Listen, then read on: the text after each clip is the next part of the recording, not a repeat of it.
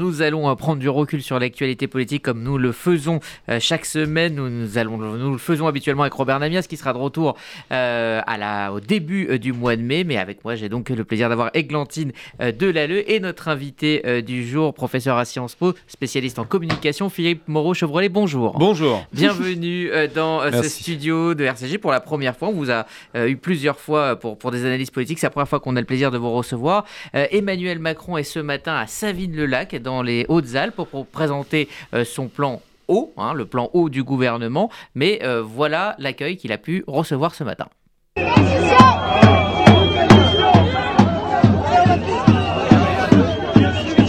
Voilà, on va parler euh, de la suite de ce conflit et, la sortie de crise possible pour Emmanuel Macron. Philippe Moreau-Chevrolet, est-ce que le président peut, comme il le souhaite, comme il le veut, passer à autre chose? Non, il peut pas le, faire comme il le veut et il peut pas le faire aussi simplement que ça, mais il essaye. C'est un peu la stratégie de l'Elysée depuis le départ, hein, c'est de dire en gros on normalise la séquence du 49-3. En fait, en réalité, il s'est pas passé grand-chose. Les institutions ont fonctionné et euh, on va très vite aller vers l'avenir, vers les prochaines mesures, vers les prochaines réformes. Et euh, je vais vous emmener vers cet avenir-là. Oublions ce qui s'est passé en quelque sorte. La mesure est passée. Maintenant, c'est voilà, c'est terminé. Construisons quelque chose. C'est un petit peu la stratégie depuis le départ. Là où c'est difficile, c'est qu'il y a quand même 80% de la population qui est contre le, projet des retraites. Il y a des manifestations qui sont historiques. Enfin bon, il y a un contexte qui permet pas de passer complètement à autre chose. Donc c'est un peu, ça va le suivre. Et par ailleurs, il y a un feuilleton médiatique qui est la décision du Conseil constitutionnel qu'on attend quand même pour le 14 avril. Le 14 avril qui a été avancé. On va avoir d'autres échéances. Il y a le projet de référendum qui a été lancé euh, par euh, l'opposition au Parlement qui peut recueillir des signatures. Il faut 4,5 millions de signatures. Ensuite, ça va être soumis au Conseil constitutionnel.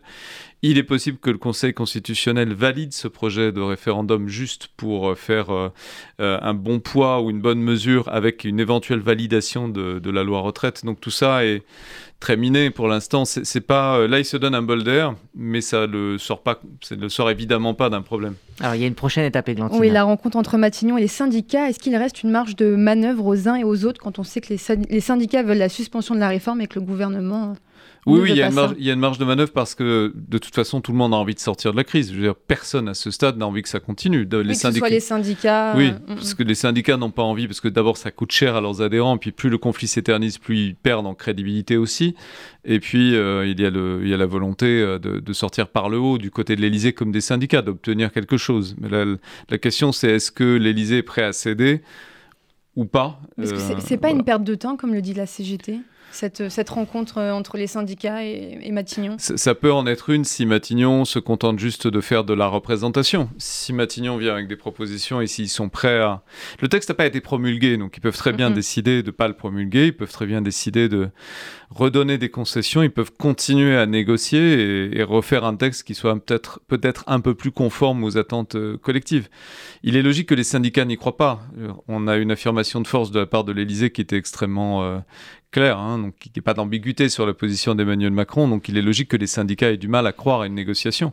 Maintenant, elle s'ouvre, donc euh, on va espérer qu'elle aboutisse. Est-ce qu'un remaniement, une dissolution, un référendum peut faire bouger les choses aujourd'hui? Permettre une sortie de crise? Oui, alors le remaniement, sans doute pas, mais le référendum ou la dissolution serait une bonne chose, oui. Un appel au peuple. Donc changer de Premier ministre, ça sert à rien mais Ça sert pas à rien, mais ça, ne suffira pas à réparer l'image du président, en tout cas. Le, le, divorce, il, est, il va être très compliqué ça va être très compliqué à réparer, la relation entre le Macron, Emmanuel Macron et les Français. Ah, dans le cas d'un référendum, on partirait sur plusieurs semaines, voire plusieurs mois, le temps euh, de l'organiser. Euh, mais là, on, parle à un délai de, plusieurs euh, semaines. Chaque semaine, il y a de nouvelles journées de bah, si, on annonçait un référendum, il est probable que les manifestations, euh, je ne dis pas qu'elles s'arrêteraient du jour au lendemain, mais il est probable qu'on passerait collectivement à l'organisation du référendum et à la question de comment gagner ou perdre le référendum ou faire perdre le référendum.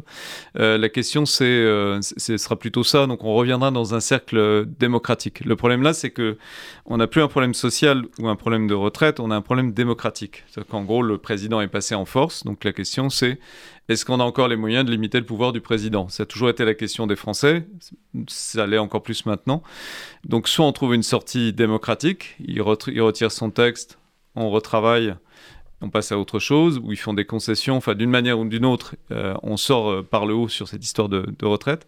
Soit on a un appel au peuple, ce qui est possible, le référendum, la dissolution, la dissolution pas forcément un mauvais scénario pour Emmanuel Macron. Il perdrait énormément de députés, mais peut-être qu'une cohabitation. 60 sièges, je crois, selon des estimations. Oui, il serait, ce serait une baffe monumentale, mais en même temps, la baffe, il l'a déjà prise. Mhm. Donc euh, là, ce serait une manière aussi d'être en cohabitation. C'est un schéma que les Français aiment bien.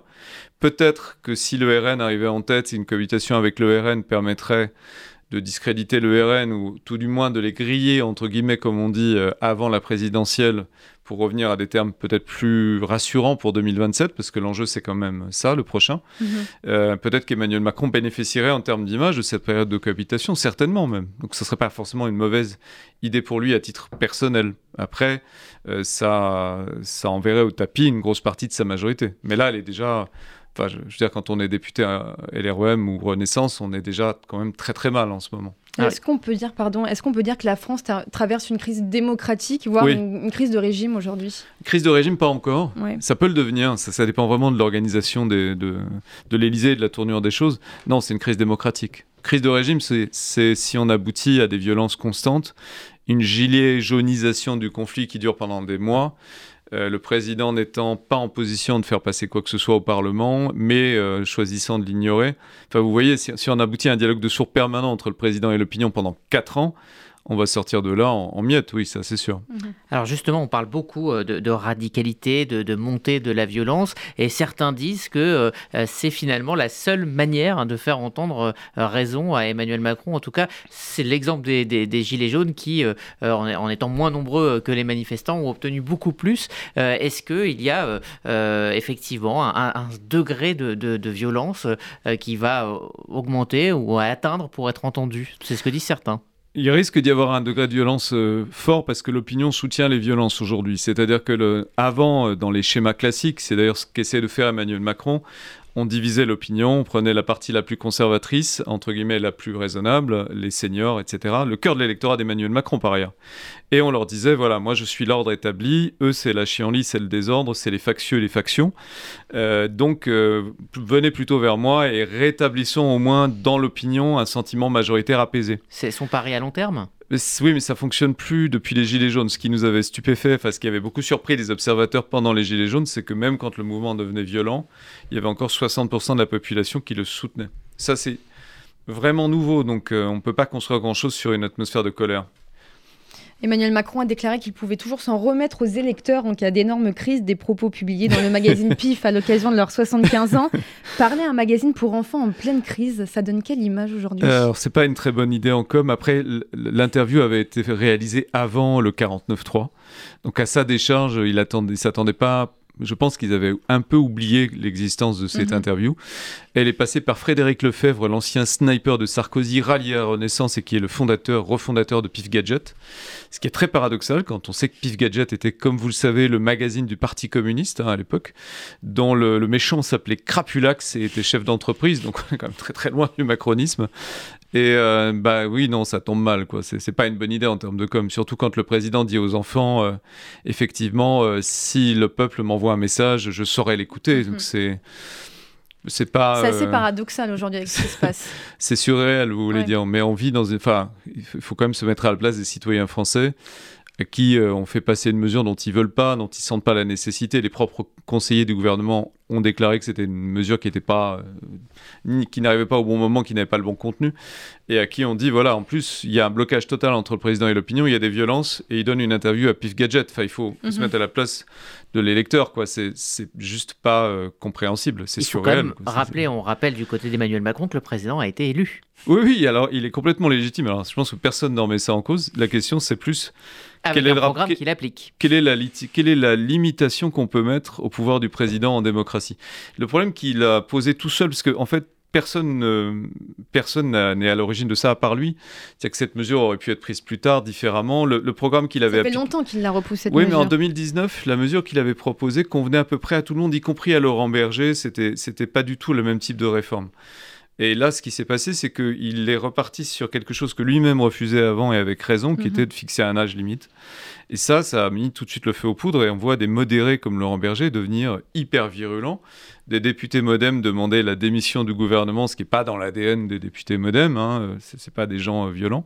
Donc euh, voilà, c'est une situation, Ce euh, c'est pas un affrontement de légitimité, hein, c'est vraiment c'est une question assez sensible dans le pays qui est quelle est la limite qu'on met au pouvoir du président? On a envie d'avoir un roi, mais on veut un roi dans une démocratie. donc il faut que par c'est Montesquieu qui disait ça, par la disposition naturelle des choses, le pouvoir arrête le pouvoir. Ça s'est pas produit. Donc on se trouve dans une situation assez inédite où le président peut passer en force une mesure qui est vraiment complètement impopulaire, qui a provoqué des manifestations historiques, l'union des syndicats contre elle. Voilà, c'est un peu la même problématique qu'en Israël, c'est-à-dire qu'on a des points limites dans la démocratie. Et quand on les atteint, bah, la population, elle est juste, elle passe un cap. Et là, c'est difficile de rattraper les choses, à part en cédant. Après, c'est l'image de la Ve République aujourd'hui, d'avoir moitié un pouvoir euh, parlementaire, mais aussi un pouvoir présidentiel. Oui, c'est ça, mais normalement, ça s'équilibre quand même. Mhm. Et normalement, c'est supposé s'équilibrer. On aurait dû, en fait, avoir un vote de la motion de censure. Euh, en fait, si les députés avaient été raisonnables, on aurait eu cette sortie de crise-là. Mais on est un peu comme... On est à 180 sur l'autoroute, en gros. Et on a des sorties possibles. Et on n'a on plus les freins. Quoi. En gros, imaginez-vous 180 euh, sur l'autoroute sans les freins. Vous avez des sorties possibles qui vous amènent vers, euh, vers l'apaisement et vous n'arrivez pas à les prendre. Donc la censure, ça aurait dû être une sortie possible. On aurait dû avoir euh, le vote contre de l'Assemblée si Emmanuel Macron était allé jusqu'au bout du vote, aurait dû permettre une sortie. On a le Conseil constitutionnel qui est une autre sortie. Dans ces cas-là, ça ira, on nous accueillera, on nous ralentira, on nous freinera et on pourra reprendre une vie démocratique normale. Si on reste sur l'autoroute à 180, je ne sais pas où on va. En gros, c'est le sentiment collectif. Après, c'est à qui va être le plus raisonnable. Je ne vois pas 68 millions de Français être plus raisonnables euh, dans la mhm. situation actuelle. Donc, il va falloir que l'Élysée cède d'une manière ou d'une autre. C'est ou alors ça va être 4 ans extrêmement difficiles où il va rien pouvoir faire concrètement, rien construire, et il va être dans une impopularité euh, très forte et tout son camp va s'abîmer et on va favoriser très probablement Marine Le Pen. Justement, c'est pragmatique de dire ça. Enfin, bah, la dernière question, effectivement, hein, c'était euh, c'était sur l'avenir. Euh, quand on voit ce sondage IFOP euh, pour le JDD Sud Radio, on voit évidemment une forte forte progression du Rassemblement national. c'est le scénario qui était écrit dès le début de ce quinquennat? Non, c'était pas écrit, on aurait pu l'éviter, mais c'est ce qui s'est produit. Il y a deux phénomènes qui ont conduit à ça. Il y a d'abord le fait que pour les législatives, le président a clivé avec la NUP en priorité. Du coup, ça a commencé à recomposer un pôle de droite euh, qui, en gros, était Renaissance, LR et le RN qui est un pôle qui existe bon an, mal an, qui n'est pas, pas reconnu comme ça, pas assumé comme tel, mais qui existe, où on voit le RN obtenir des postes euh, à l'Assemblée, où on voit un amendement qui a été voté par le RN et la majorité euh, récemment. Euh, on voit une espèce de recomposition naturelle qui se fait, quoi, qui, après tout voilà, est normale en démocratie aussi. Et puis un pôle de gauche. Et on voit qu'il n'y a plus de dialogue entre les deux. Et le problème, c'est que le RN profite de ça pour se notabiliser, pour montrer qu'il est sérieux. Euh, et euh, espérer accéder au pouvoir. Et effectivement, c'est une stratégie beaucoup plus euh, cohérente et forte que, que les autres partis sur la place. Et c'est le seul parti qui tient encore debout. La NUP, c'est une coalition. C'est pas la même chose, c'est assez faible. Si Sandrine Rousseau est candidate demain face à Mélenchon, si Mélenchon a Ruffin face à lui, enfin, il y a plein d'éléments qui peuvent freiner l'accession de Mélenchon euh, d'une certaine façon au pouvoir si jamais il devait y arriver. Marine Le Pen n'a pas trop ce type d'ennui. Elle a Éric Zemmour, mais Éric Zemmour, bon, il, est tellement radical, tellement extrême qu'à la limite, il l'aide. Donc c'est ça qui est paradoxal dans la situation. Moi, ce qui m'inquiète, pour être franc, c'est que si l'extrême droite arrive au pouvoir en France, ce ne sera pas comme l'Italie, ce ne sera pas comme l'Allemagne, ce ne sera pas comme dans d'autres endroits où au niveau régional ou national, l'extrême droite a pu emporter des points. Elle aura un pouvoir qui sera littéralement sans précédent en Europe pour l'extrême droite, on va pas dramatiser les choses, mais disons que ça fait longtemps qu'on n'a pas vu ça. Mhm. Donc c'est un vrai sujet. C'est que soit elle a vraiment changé et elle deviendra une droite dure, et on en a déjà eu, ce sera le RPR pour les plus anciens d'entre nous des années 70-80, euh, soit ce sera autre chose. Et moi, cette autre chose, à titre personnel, euh, voilà, il m'interroge. Ça serait aussi un échec du macronisme de voir Marine Le Pen euh, à l'élysée ou en tout cas quelqu'un de l'extrême droite C'est un échec collectif. C'est un échec collectif. C'est, enfin, ça dépasse Macron à ce niveau-là. C'est, je pense pas que lui ou les macronistes souhaitent ça du tout. Mhm. C'est c'est juste que les logiques individuelles égoïstes de survie en politique, parfois, ça produit des choses tragiques.